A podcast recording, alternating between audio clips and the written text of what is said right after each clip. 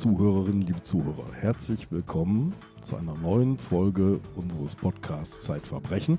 Und da wir immer wieder auch davon hören, dass es Menschen gibt, die uns jetzt erst entdecken, möchte ich Was? Ihnen eine Gibt's ganz die? besondere Frau vorstellen, die mir gegenüber sitzt. Die heißt Sabine Rückert, ist stellvertretende Chefredakteurin der Zeit und hat lange, lange Jahre damit verbracht, in Gerichtssälen zu sitzen, Prozesse und zu verfolgen, große Kriminalgeschichten aufzuspüren Genau und das. aufzuarbeiten. Menschen vor dem Gefängnis zu retten oder wieder rauszuholen, Mhm. Unschuldige zu verteidigen Natürlich. und Schuldige ins Gefängnis zu So bringen. ist es. Und mir gegenüber sitzt Andreas Sendker, Chef unseres Wissenschaftsressorts, der hier immer wieder dringend gebraucht wird bei diversen Folgen, wenn es um Wissenschaft geht. Heute tut es das nicht.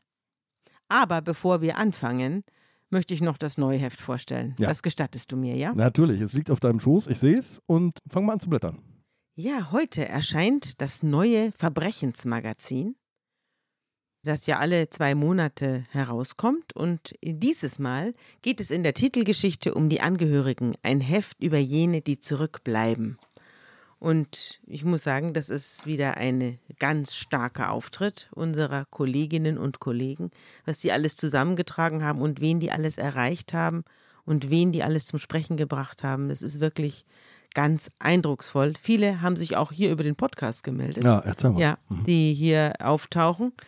Ein besonders eindrucksvolles Beispiel ist die Geschichte von Eva Suthold, der Redakteurin im Kriminalmagazin. Ich muss sehen, wohin mit meiner Wut. Eine desolate Familiengeschichte. Da trifft eine junge Frau ihre Großmutter. Und sie reden über den Vater, der in der forensischen Psychiatrie gestorben ist, weil er straffällig geworden ist und psychisch krank und straffällig. Und durch das Gespräch dieser beiden Frauen, das von Eva Suthold begleitet wird, also es ist nicht nur ein Gespräch, es ist nicht nur ein Wortwechsel, sondern auch die Eindrücke der Autorin fließen mit ein, kommt heraus, dass es eine ja, transgenerationales Trauma, also es ist eine Katastrophe, Familienkatastrophe, die sich über viele Generationen zieht. Und diese Großmutter hat an der Krankheit und an der Deviation, also diesem Fehlgeleitetsein des Sohns, einen erheblichen Anteil. Und das wiederum wirft ihr die Enkelin vor. Also es ist ein unglaublich intensives Gespräch, wo es einem wirklich die Schuhe auszieht. Eine kriminalistische Familienaufstellung. Ja, genau. Und das Gleiche ist auch der Fall in dem Stück Das verlorene Kind. Ein Trauma vererbt sich in einer Familie über Generationen hinweg. Da wird ein Kind getötet und Generationen später sucht die Autorin Chantal Rau diese Familie auf und findet immer noch die Trümmer äh, jener schrecklichen Bluttat vor. Und dann sehe ich im Inhaltsverzeichnis ein sehr starkes und sehr bekanntes Filmbild. Ja, von Georg Seselen ist der Text. Ja, ein Äh. großartiger Filmkritiker, ein großer Kenner. Ja, das stimmt. Kinos. Und er äh, hat geschrieben über die Ängste, die Filme bei uns auslösen, über berühmte Schrei- und Horrorszenen, die dem Betrachter im Gedächtnis geblieben sind. Und was ich auch empfehlen möchte, ist ein ganz tolles Interview mit dem Bestsellerautor John Grisham. Das hat Daniel Müller geführt. Der war bei ihm und hat ihn besucht. Ich glaube, er hat jetzt seinen 40. Roman veröffentlicht oder so, also jedenfalls ein unglaublicher Vielschreiber. Und er erzählt, woher er kommt, wie er auf seine Ideen kommt und warum er niemals aufhören wird zu schreiben. Und ganz am Schluss will ich noch ein, noch ein weiteres äh, Stück von Eva Suthold empfehlen über den Millionärssohn und Serienmörder Peter Hösel. Das ist ein historischer Fall, der aber noch gar nicht so lange zurückliegt. Der Hösel ist erst vor kurzem gestorben, saß aber dann bis zum Lebensende im Gefängnis und er hatte ein ganz schreckliches Hobby. Na, das will ich jetzt aber nicht verraten. Jedenfalls schrecklicher sind Hobbys nicht denkbar. Jetzt aber, Sabine, musst du uns unseren Gast vorstellen, der, das kann ich jetzt schon sagen, für die empfindlicheren Gemüter unter unseren Zuhörern einen ziemlich grausamen Fall mitbringt, eine Familiengeschichte. Ja, eine grausame Familiengeschichte, aber ich meine, so ungewöhnlich hier für unseren Podcast ist das nicht. Wir haben hier viele schlimme Geschichten und viele sehr ernste Geschichten. Das ist eine davon. Bei uns ist Anita Blasberg. Anita, hallo. Hallo Sabine, hallo Andreas. Hallo, Schön Anita. bei euch zu Sie war noch nicht bei uns. Sie ist zum ersten Mal da.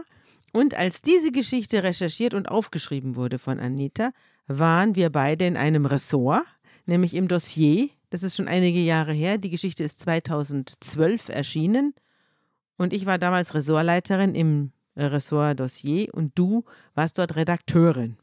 Und eines Tages habe ich eine Geschichte erfahren oder von einem Prozess erfahren, der sich mit einer Tat beschäftigt oder der sich mit einer Tat auseinandersetzt, die in Kreiling begangen worden ist. Und da ich Kreiling sehr gut kenne, ich komme ja aus München und auch Kreiling ist mir wohl bekannt, habe ich natürlich sofort mich dafür interessiert und eine Reporterin gesucht, die sich dieses Falles annimmt. Und Anita hatte Zeit und war auch willens, diese Sache nachzugehen, obwohl es eben, wie gesagt, eine sehr bittere Geschichte ist, wo man gute Nerven braucht als Reporterin.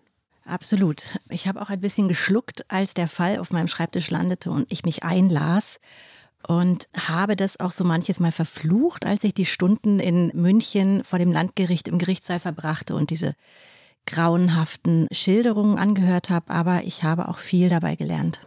Ja, ich habe auch viel dabei gelernt, als ich deinen Text gelesen habe. Vor allem das, was man zwar immer wieder erfährt als Kriminalreporter, aber was hier wirklich mit Händen zu greifen ist, wie dünn die Linie ist zwischen einem ganz normalen bürgerlichen Leben und dem Leben eines Mörders. Genau. Und das alles in uns schlummert und nur auf die Gelegenheit wartet, geweckt zu werden. Schilder uns doch mal den Mann, der da sitzt. In Saal 101 des Münchner Landgerichts. Da sitzt Thomas S., 51, Postbote. Das wäre so die knappeste Zusammenfassung. Ja, Thomas S. hat uns alle, die wir da im Gerichtssaal saßen, die Journalisten, aber auch den Richter selbst, eigentlich mit seinem Auftreten verstört. Er saß da, wog sich lässig hin und her, lachte zwischendurch, winkte manchmal ab, so als ob er ein schlecht gepfiffenes Fußballspiel verfolgt und hat keinerlei Gefühlsregung gezeigt. Und das mit anzusehen war schon relativ verstörend. Aber ansonsten war er ein absoluter Jedermann. Man hat eben keine seelische Abartigkeit diagnostizieren können. Er war zum Tatzeitpunkt nüchtern. Er hatte keine klinische Störung. Er hatte ein relativ normales Persönlichkeitsprofil und das war das Erschreckende. Der psychiatrische Sachverständige hat mir gesagt, dass in seinem Fall drei Merkmale gereicht haben, um einen völlig normalen Mann, der unauffällig lebte, zum Mörder werden zu lassen. Und das war bei ihm Gefühlskälte, Rücksichtslosigkeit und Egozentrik. Der Mann ist Familienvater, hat vier Kinder. Sechs. Er hat vier zu diesem Zeitpunkt mit seiner aktuellen Frau. Richtig. Er hat aber eine Ehe davor schon gehabt. Richtig. Sechs Kinder. Und er hat einen Sohn aus seiner zweiten Ehe, genauso genannt wie einen Sohn aus seiner ersten Ehe. Mhm. Weil er den Sohn aus der ersten Ehe nicht mehr sehen durfte, oder? Nein, er hatte da, glaube ich, kein Interesse mehr dran. Ich Mhm. glaube, das ist einfach auch so ein Symptom seiner ja, Gefühllosigkeit oder Mhm. Empathielosigkeit, die er auch nach der Tat zeigte, wo er völlig normal seinem Familienleben weiter frönte, seine Tochter zum Ballett brachte, seinen Sohn zum Logopäden, gute Mhm. Nachtgeschichten vorlas und niemand merkte ihm irgendetwas an. Mhm. Vielleicht hat er auch vergessen, wie der erste Sohn hieß. 23.03.2011, Kreiling bei München, du hast es schon gesagt. Wir müssen jetzt aber erstmal zu Thomas S. nach Hause. Das ist im oberbayerischen Peißenberg, so ein kleiner Ort mit 13.000 Einwohnern. Ja. Und ein ganz normaler Abend, oder? Ja, also das ist so Voralpenidyll. Da stehen die Kühe auf den Weiden und die Familie äh, von Thomas S. lebt in einem großen Haus mit Doppelgarage in einer Neubausiedlung. Also ein völlig normales bürgerliches Umfeld. Aprikotfarben gestrichen, verputzt. Zwei Stockwerke, je 100 Quadratmeter, also schon ordentlich groß. Und der Garten war noch nicht ganz fertig, oder? Der war Mhm. noch Trümmerfeld, aber Die Familie war funkelnagelneu. ja ein Jahr vorher eingezogen und hatte sich auch etwas übernommen mit diesem doch sehr großen Haus für einen Postboten, der das alles finanziell nicht so richtig stemmen konnte. Aber dazu kommen wir vielleicht später. Ganz sicher sogar. An diesem Abend bringt Thomas S. erstmal seine Kinder ins Bett, also die aus der zweiten Ehe, die vier, mit denen das Paar jetzt zusammenlebt. Seine Frau Ursula geht relativ früh ins Bett, glaube ich, oder?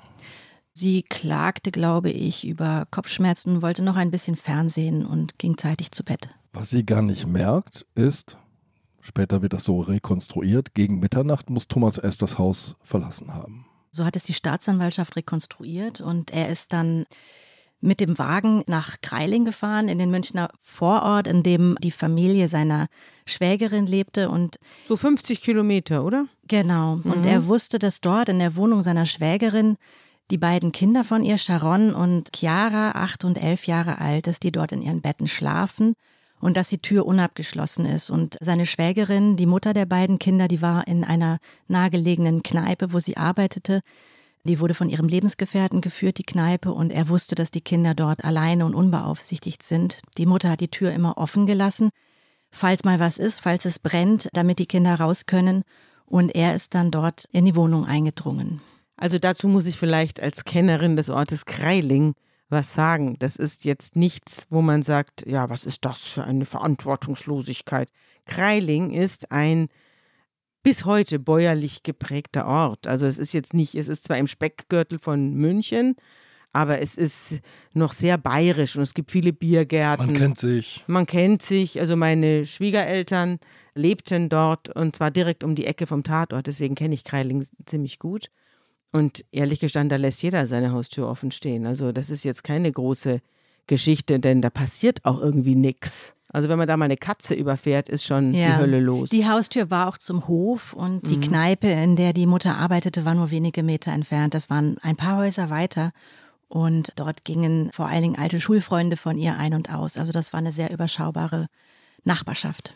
Das war ein regelmäßiger und doch besonderer Abend in dieser Kneipe im Schabernack denn es wurde der Music History Award verliehen. Was ist das? Da liefen Rockklassiker, die die dort anwesenden Leute an den ersten Tönen erraten mussten. Und also man bildete so Teams und trat gegeneinander an, oder? Genau. So, so genau. Kneipenspiel halt. Die Stimmung war gut und da waren eben, wie gesagt, viele Leute, die sich aus der Schule noch kannten.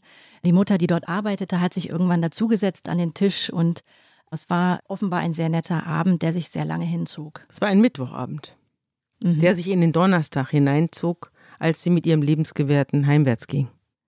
Da war es schon etwa halb fünf, als die Mutter zusammen mit ihrem Lebensgefährten sich auf den Weg nach Hause macht und was sie dann in der Wohnung im ersten Stock erblickt, das ja, war ein Bild des Grauens. Ihre beiden Kinder waren blutüberströmt. Ich weiß nicht, wie explizit ich hier werden soll. Die beiden Mädchen waren auf jeden Fall tot erdrosselt und erstochen und erschlagen. Und vor Gericht wird es später heißen, der Täter hatte beide Mädchen übertötet. Das heißt, sie waren längst leblos, als er noch weiter ja, Gewalt angewendet hat. Er hat auch die Tatwerkzeuge vor Ort vorgefunden. Es war eine Hantel, mit denen er auf sie eingeschlagen hat. Das war ein Küchenmesser, mit dem er auf sie eingestochen hat. Nur das Seil hat das er Seil, mitgebracht. Das hatte er dabei. Mhm. Das Seil zum Erdrosseln hatte er dabei.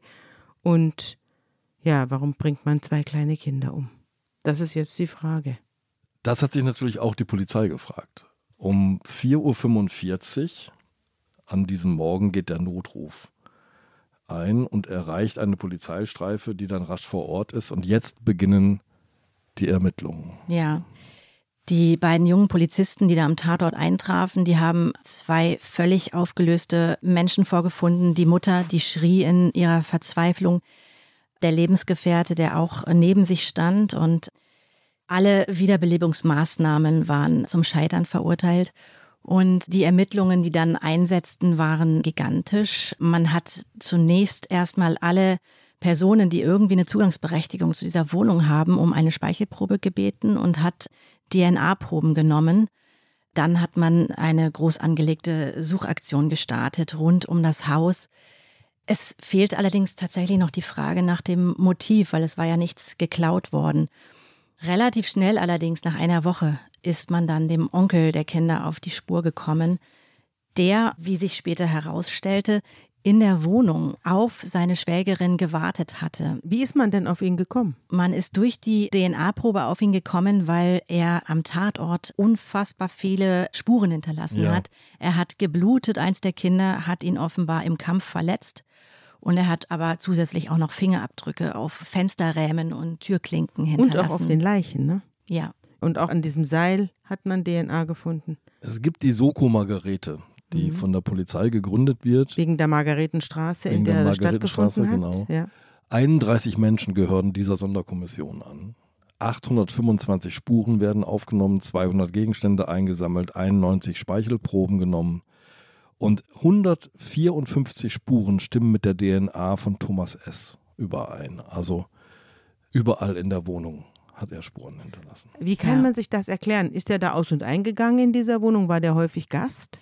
Nein, er war nicht häufig da. Er war nur zwei Wochen zuvor einmal da, um eine Kleiderstange abzuholen. Aber mhm. an sich hatten die beiden Schwestern und auch er und seine Schwägerin eigentlich kaum mehr Kontakt. Das Verhältnis war äußerst schwierig. Und er war einfach sehr unvorsichtig. Er hat offenbar keine Handschuhe getragen. Er hat einfach mit einem herumliegenden Küchentuch die Spuren notdürftig beseitigt und so war das wirklich sehr einfach, auf ihn zu kommen. Eigenartig, nicht? Dass jemand, der also so furchtbare Sachen vorhat, wir kommen ja gleich drauf, was er noch vorhatte, aber zwei kleine Kinder umbringt, mit einem Vorsatz da reingeht, da ein Blutbad anzurichten. Warum der keine Handschuhe anzieht. Also, es hat sich zudem noch nicht rumgesprochen, dass es eine DNA-Analyse gibt oder er war ein Mensch, so wird es der Sachverständige, der Psychiatrische, später vor Gericht schildern, der die Dinge nicht wirklich durchdacht hat. Er war zwar überdurchschnittlich intelligent, hat allerdings ja eine gewisse Unfähigkeit, Dinge wirklich zu Ende zu denken. Er war sehr sprunghaft und zusätzlich extrem optimistisch und mhm. glaubte immer, die Dinge laufen irgendwie zu seinen Gunsten. Mhm. Und er glaubte vielleicht auch, er hat noch mehr Zeit. Er hatte eigentlich vorgehabt, so wird es die Staatsanwaltschaft später rekonstruieren, auch noch die Mutter seiner beiden Nichten umzubringen. Er hat in der dunklen Wohnung, nachdem er die beiden Kinder umgebracht hatte, auf seine Schwägerin gewartet, dass sie nach Hause kommt. Mhm. Normalerweise kam sie früher nach Hause. Und er hat dort gewartet und gewartet und hatte eigentlich vor, so rekonstruierte man später, dass die Schwägerin umzubringen und es wie einen erweiterten Suizid aussehen zu lassen. Also er hatte schon Wasser eingelassen in die Badewanne, einen Föhn daneben gelegt. Dazu kam es dann aber nicht, weil. Weil sie eben in der Kneipe geblieben ist genau. und da noch Rockmusik gehört hat. Weil sie nicht kam und er als Postbote um halb sechs Uhr morgens in Felderfing an seinem Arbeitsort sein musste und mhm. das als Alibi brauchte. Aber das ist auch irre. Da bricht ein Mörder seine Bluttat ab, weil er seinen Dienst als Postbote antreten muss. Mhm. Ja, das ist, also Wahnsinn bei Bluttaten ist an der Tagesordnung. Ich habe viele solche Sachen erlebt, wo man sich denkt, das darf doch nicht wahr sein. Also, naja, was will er machen, nicht? Warum er hier alle beseitigen will, da kommen wir ja jetzt gleich drauf. Aber er hat eben gedacht, er geht rein und hat da nach fünf Minuten sein blutiges Handwerk da erledigt und kann wieder abhauen. Und so war es eben nicht. Erstens haben die Kinder deutlich mehr Schwierigkeiten gemacht, als er dachte. Mhm. Das war ja ein langer Kampf mit den Kindern. Und zweitens kam die Mutter nicht nach Hause. Und drittens, Klammer auf, wäre sie mit dem Lebensgefährten nach Hause gekommen. Daran hat er überhaupt nicht gedacht. Das wäre nochmal ganz anders ausgegangen. Wir müssen, glaube ich, noch einmal für unsere Zuhörerinnen und Zuhörer die Familienverhältnisse sortieren. Mhm. Also Thomas S., 51, Postbote, ist verheiratet mit Ursula S. Das ist die ältere von zwei Schwestern. Zur Tatzeit ist die 44 Jahre alt. Ihre jüngere Schwester Annette ist 41, nicht verheiratet, hat aber diesen Lebensgefährten, der das Schabernack führt und ist quasi alleinerziehende Mutter zweier Töchter. Mhm. Was war das für ein Elternhaus, dem die beiden Schwestern entsprungen sind? Darum geht es ja letztlich auch. Ja, das war ein gut bürgerliches Elternhaus. Die Familie besaß seit Generationen Ländereien, Aktien und ein recht großes Vermögen. Der Patriarch der Familie war ein hochdekorierter Bundeswehrgeneral. Der Vater dieser beiden Schwestern, Annette und Ursula, war ein erfolgreicher Ingenieur. Und die Familie hatte immer schon das Gefühl, ja, etwas Besonderes zu sein. Und das hat dann auch am Ende zu dem Bruch mit der älteren Schwester Ursula geführt, die irgendwie ihre Mutter enttäuscht hat. Sie war immer das Sorgenkind der Familie, hat Schwierigkeiten gemacht in der Schule, sie war kränklich, während die jüngere Schwester Annette, also die Mutter der beiden Kinder, so ein Sonnenschein war, eine gute Schülerin, Abitur gemacht hat und einfach auch ein sehr, sehr fröhliches Kind war und dann hat Ursula eine Lehre als Erzieherin gemacht und als sie dann diesen Postboten Thomas S. heiratete, hörte sie auch ganz auf zu arbeiten, bekam vier Kinder und das war der Familie ein Dorn im Auge. Man sah diesen Thomas S. als Schmarotzer und hat auch keinen Hehl daraus gemacht, was man von ihm hielt und dass er nicht standesgemäß war. Und das hat dann die Schwestern und auch die Familie entzweit. Ist ja ein bisschen wie Märchen, nicht? Also Pechmarie und Goldmarie, das sind ja diese Märchenmotive, die immer wieder kommen und die ja letztlich auch einer tiefen Wahrheit entspringen. Ja, diese tiefen psychologischen Deutungen von Märchen sagen ja auch, dass die ganz häufig so Familienstörungen beschreiben. Mhm, absolut. Also was sehr sehr interessant ist, ist, dass das offenbar aber niemandem aufgefallen ist, wie tief eigentlich die Wunde des Ungeliebtseins bei Ursula war, die sich natürlich zurückgesetzt fühlte und sich dann dem Vater zuwandte, der sich irgendwann von seiner Frau hat scheiden lassen. Mhm. Und sie hat diese Wut oder vielleicht sogar diesen Hass, den sie auf ihre Schwester empfunden hat, äh, sicherlich auch irgendwo auf ihren Mann übertragen. Das ging sogar so weit, dass Ursula sich nach der Tat, als noch gar nicht klar war, dass ihr Mann der Täter ist, es aber schon in allen Medien war. Sie hat ihrer Schwester nicht kondoliert, sie hat sich nicht gemeldet bis heute. Sie hat sich nicht gemeldet. Also ihre Nichten sind umgebracht worden auf schreckliche Weise und die Tante ruft nicht an. Richtig, sie ist stattdessen mit einigen anderen Verwandten, die auch ihrem in Anführungszeichen Lager angehörten, ist sie nur mit dem Auto durch die Margaretenstraße gefahren, am Tatort vorbei, wo Kerzen und Kuscheltiere, mhm. alles aufgereiht war und ist aber am Haus vorbeigefahren und hat sich nicht gemeldet. Eine Frage. Ich habe im Nachgang zu diesem Fall, und das passt hier ganz gut her, gelesen, dass die Familie sie auch später noch verdächtigt hat, an dieser Tat beteiligt gewesen zu sein. Also die Geschichte, ich bin früh zu Bett gegangen, mein Mann nahm das Auto, ich weiß von nichts, dass das nicht gestimmt haben soll, sondern dass sie ihn gefahren haben soll, denn sie hatte merkwürdigerweise am nächsten Morgen das Auto. Und diese Theorie gab es offenbar, und diese Theorie habe ich später auch nochmal in einer späteren Veröffentlichung bei einem Interview mit der Mutter der getöteten Kinder und deren Mutter, also der Großmutter der getöteten Kinder, gelesen. Weißt du davon was? Ja, ich habe das dann später auch gelesen. Damals während des Gerichtsverfahrens gegen Thomas S. spielte das keine Rolle. Also da hat man das offenbar für glaubwürdig gehalten. Es gab auch noch den Verdacht, den Ursula damals äußerte, dass ihr Mann Thomas ihr Schlaftabletten verabreicht haben soll, damit sie auch wirklich nicht aufwacht. Aber die Beteiligung von Ursula selbst ist damals vielleicht auch nicht weiter nachgegangen worden, mhm. Weil es da ansonsten, glaube ich, keine wirklich handfesten Beweise oder Spuren gab. 154 DNA-Spuren, die auf Thomas S. verweisen. Das ist ja erdrückend. Ist der Mann denn geständig? Nein, der hat nicht gestanden. Der hat auch während seiner polizeilichen Vernehmung geleugnet. Äh, wie kann man das leugnen, dass überall sein Blut klebt?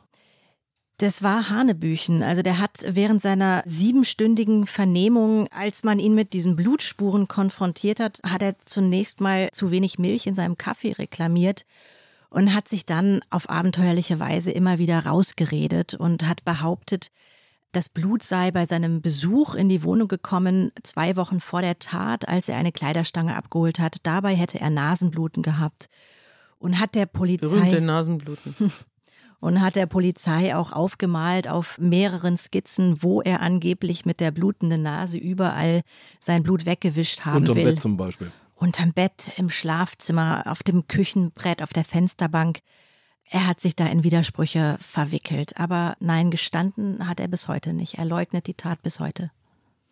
Ja, jetzt kommen wir zum Motiv, nicht? Also man kann natürlich sagen, zwei Schwestern, ein tiefes Zerwürfnis, Neid, Eifersucht, aber es geht ja auch ums Geld. Werbung Liebe Hörerinnen und Hörer, Sie möchten das Magazin zum Podcast einmal unverbindlich testen? Dann lassen Sie sich Ihre persönliche Zeitverbrechen-Ausgabe gratis nach Hause liefern. Jetzt bestellen unter www.zeit.de/slash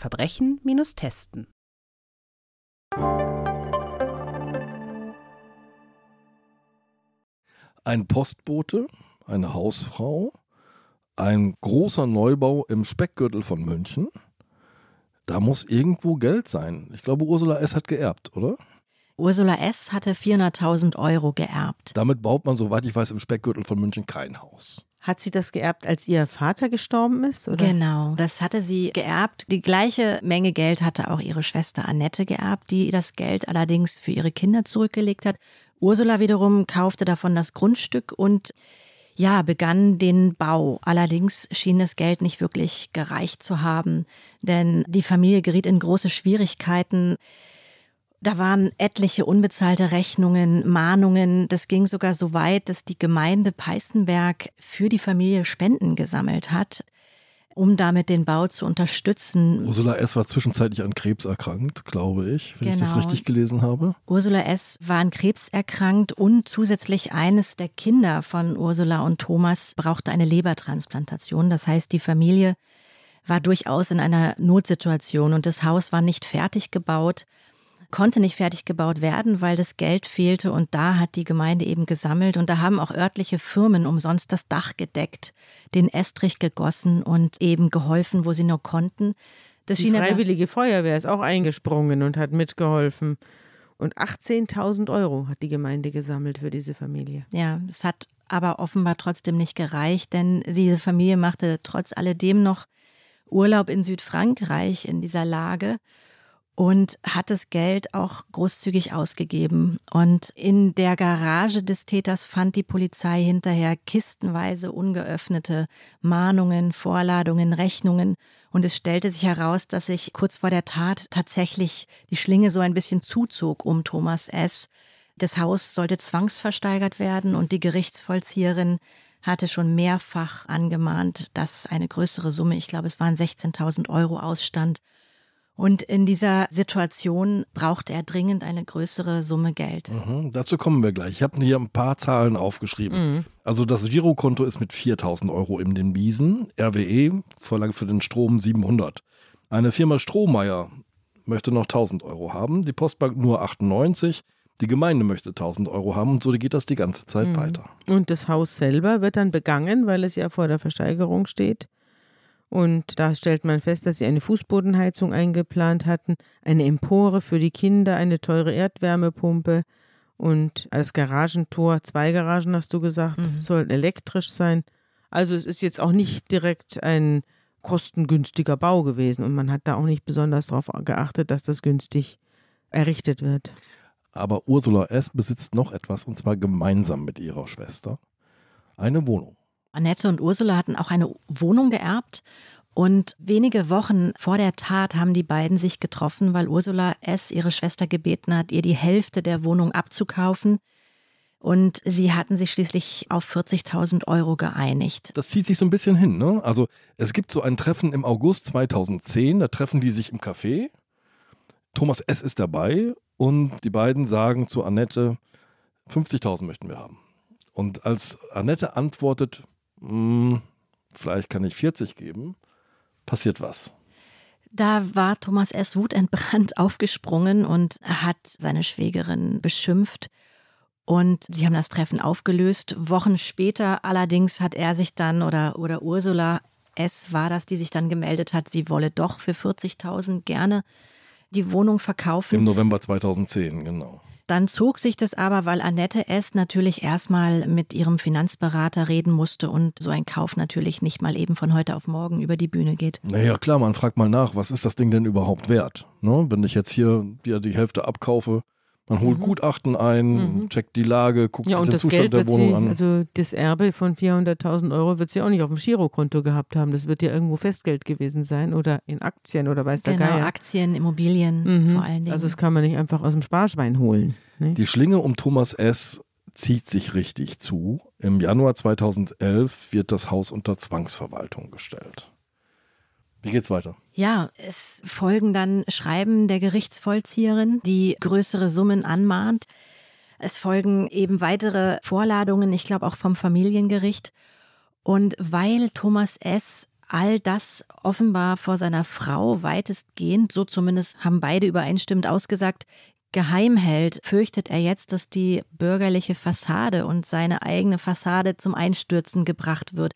Denn diejenige, die die Eigentümerin des Hauses ist, das ist Ursula S. Und das heißt, wenn die Polizei vor der Tür gestanden hätte, um einen Haftbefehl zu vollstrecken wegen der nicht geleisteten Zahlungen, dann hätte man Ursula S., seine Frau, mitgenommen. Mhm. Und das scheint ihn irgendwie in ja, Panik versetzt zu haben. Wir haben über die Familie S., also über Ursulas Seite, jetzt gerade schon relativ ausführlich geredet. Woher kommt Thomas denn eigentlich?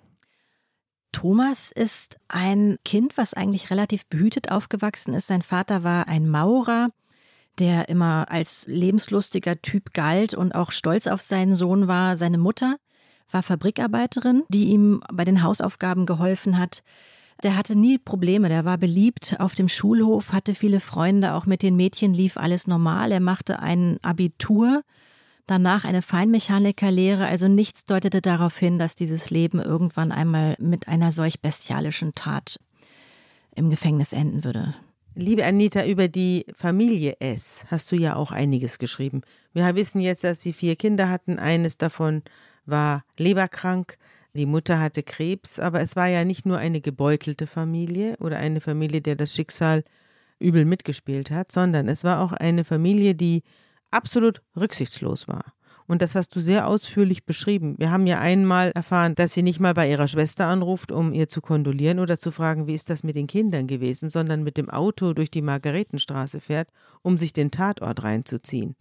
Und es gab noch andere Leute, die über die Familie S einiges zu erzählen hatten, nämlich zum Beispiel eine Bäuerin, bei der diese Familie eine Zeit lang gelebt hat. Warum hat die bei dieser Bäuerin gelebt und was hat diese Bäuerin und die Nachbarn über die Familie S gesagt? Ja, die sind bei dieser Bäuerin eingezogen, weil dieses Haus einfach nicht fertig wurde und die Familie mit den vier Kindern ja irgendwo hin musste. Und die Bäuerin hat sie aufgenommen bei sich und hat sich irgendwann angefangen zu wundern, dass diese Familie, die anfangs auf sie vollkommen normal wirkte, eben doch sehr, ja, eben sehr rücksichtslos war, auch mit den eigenen Kindern. Wenn das Ehepaar seine Ruhe haben wollte, da konnte es 15 Grad minus draußen haben, dann wurden die Kinder vor die Tür geschickt, ohne Mütze, ohne Schal, und dann mussten die so lange draußen bleiben, bis das Ehepaar beschlossen hat, so jetzt, jetzt können die Kinder wieder reinkommen.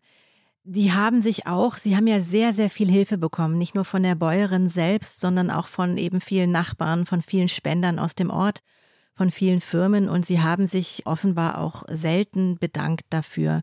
Und nachdem sie nach einem Jahr bei dieser Bäuerin ausgezogen waren, die ihnen ja in der Not geholfen hatte, haben sie einfach deren Haus verlassen, ohne sich zu verabschieden. Sie haben einfach wie in einem Hotel den Schlüssel in der Tür stecken lassen und sind mhm. gegangen. Mhm.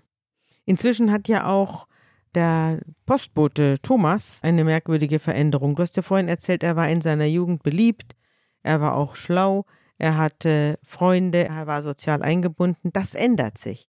Also er wird ja zuerst ein Feinmechaniker, wenn ich mich recht erinnere.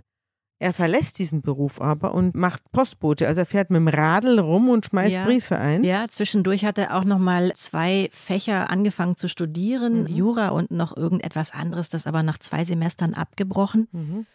Und dann wurde er Vater.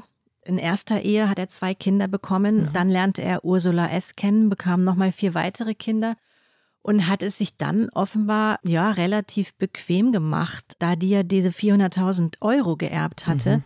Und er selbst hat als Postbote bis 11 Uhr morgens gearbeitet. Die Kollegen berichteten hinterher im Zeugenstand auch, dass er sich bei der Arbeit nicht überanstrengt hat, sondern immer als einer der ersten fertig war und dass man in seinem Spind auch immer wieder nicht zugestellte Briefe vorfand. Und also er hat Briefe in seinem Spind verschwinden lassen und hat sich das Austragen gespart. Ja, vorher genau. wunderten sich alle, wie kriegt er das Zeug so schnell sortiert mhm. und ausgetragen und dann stellt mhm. sich heraus, einen großen Teil hat er gar nicht. Also das ist ein durchgängig dissoziales Verhalten, ja, also gegenüber anderen absolut einerlei. Also er war auch nicht beliebt bei den Kollegen, der nahm an keinen Feierlichkeiten teil. Er hat eigentlich keinerlei Kontakte gepflegt, sich kaum mal unterhalten und ja, und zu Hause saß er dann, wenn er um elf nach Hause kam, vor allen Dingen vor dem Rechner mhm. und informierte sich zum Thema Erbrecht, zumindest dann in den letzten Monaten vor der Tat. So haben das Zeugen berichtet. Also kann man vermuten, dass das Motiv darin lag, dass er die Schwester und die Kinder der Schwester auslöschen wollte, damit das Erbe direkt an Ursula geht. Das Erbe der Eltern, das der Schwester zugestanden hätte. Genau. Also Ursula S. hätte im Fall des Todes ihrer Schwester hätte sie 400.000 Euro geerbt. Plus die Wohnung. Plus die Wohnung. Komplett. Genau. Also die Hälfte hatte sie ja schon. Mhm. Und das scheint so simpel, wie das ist und so banal und brutal, wie das ist, das Motiv dafür gewesen mhm. sein, dass der seine beiden nichtsahnenden Nichten im Schlaf ja, ermordet hat und auch seine Schwägerin kaltblütig mit ermordet hätte. Es ziehen sich mehrere Risse durch diese Familie. Also die Mutter hat die Lieblingstochter Annette und die weniger beliebte Ursula.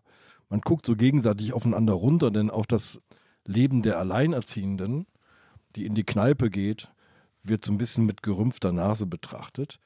Und ich lese jetzt, dass nach der Tat Ursula eine kleine Tournee macht, von Fernsehsender zu Fernsehsender, zur Presse. Und Also die Frau des Geschichten Mörders, erzählt. nicht? Genau.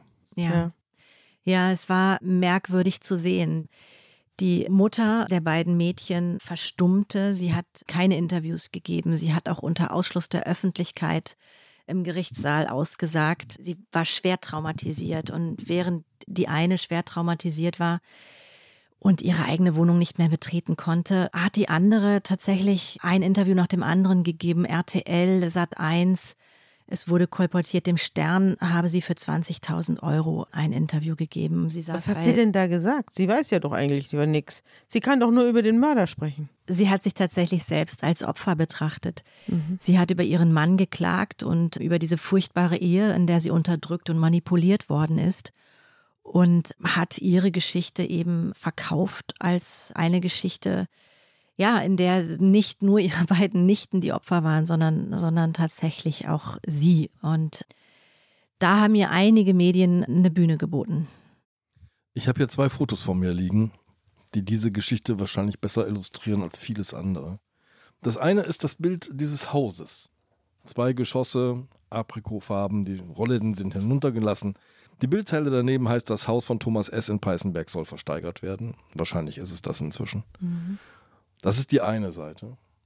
Das andere Bild zeigt zwei Kindersärge, bunt bemalt, über und über geschmückt. Wir haben mit diesen Bildern damals das Dossier aufgemacht. Wir haben diese Folie dieser Tat über die Banalität dieser Orte gelegt. Wie schaust du heute mit etwas Abstand auf diesen Fall? Ja, das war und ist wahrscheinlich der schrecklichste Fall, der verstörendste Fall, über den ich je geschrieben habe. Und vor allen Dingen der, der am wenigsten Trost geboten hat. Normalerweise, wenn wir Journalisten über schlimme Missstände berichten, dann klären wir die auf in der Hoffnung, dass wir damit irgendwie auch was Gutes tun, in der Hoffnung, dass diese Missstände irgendwie behoben werden. Und in dem Fall gab es diesen Trost nicht, sondern es war einfach ein sehr, sehr böser Mensch, der eine monströse Tat begangen hat, die niemand hätte vorausahnen können und die, muss man so leider sagen, auch jederzeit irgendwie so auch wieder passieren kann. Der Thomas S. sitzt ja seit 2011, seit man ihn festgenommen hat, in der JVA Landsberg, hat 25 Jahre bekommen mit besonderer Schwere der Schuld. Das heißt, nach 15 Jahren kommt er nicht automatisch in äh, die Haftüberprüfung, sondern er wird auf jeden Fall 25 Jahre sitzen, vielleicht sogar noch länger. Also er hat lebenslang gekriegt. Und die Mutter der ermordeten Mädchen hat dann der Abendzeitung gesagt, es vergeht kein Tag, an dem ich nicht alle fünf Minuten an meine Kinder denke. Und was sie auch erzählt hat, war, das fand ich auch irre, dass sie die Tatortreinigung selbst organisieren musste. Also, dass das Blut und die ganzen Hinterlassenschaften des Täters da entfernt werden, das hat sie selbst organisieren müssen. Man hat auch gesagt, sie soll selber ihre Wohnung aufräumen und diese ganzen Nacharbeiten selber leisten. Das finde ich schon, das hat ihr der Weiße Ring sehr geholfen. Und sie hat dann der Abendzeitung gesagt, dass sie oft daran gedacht hat, sich umzubringen, aber den Gefallen tue ich weder dem Mörder noch meiner Schwester. Schließlich haben die Ermittlungen am Tatort eindeutig ergeben, dass auch ich sterben sollte. Ja, und dann habe ich noch was gefunden über den Einsitzenden Thomas S. Der hat nämlich, so wie er bei der Polizei bei seiner Vernehmung die mangelnde Milch im Kaffee angemahnt hat, so hat er auch später hier einen Krieg angefangen mit der Staatsanwaltschaft in München. Er hat nämlich dort eine Rechnung gekriegt, weil er einen Haufen Kosten verursacht hat bei der Strafjustiz. Die sollte er bezahlen.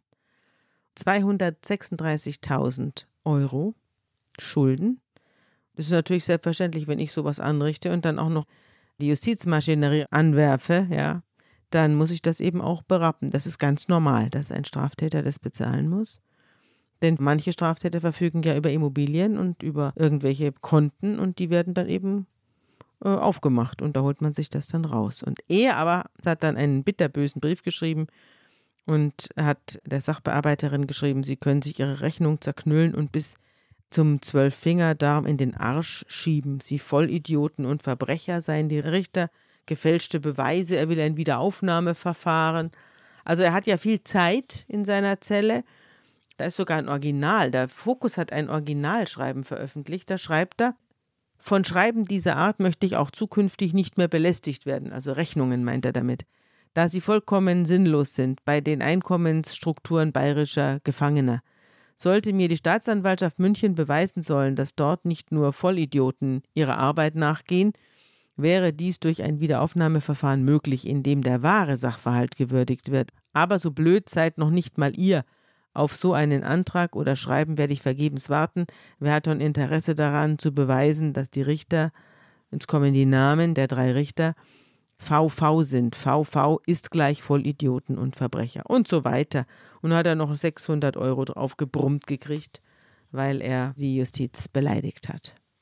Also er sitzt da und belästigt Leute mit Schreiben. Du hast am Anfang gesagt, der Grad ist wahnsinnig schmal zwischen dieser alltäglichen bösen Banalität Ja. und dieser unfassbaren Grausamkeit. Ja. Das stimmt auch. Und er hat ja einen ganz normalen Anfang genommen. Das finde ich an diesem Fall so irre.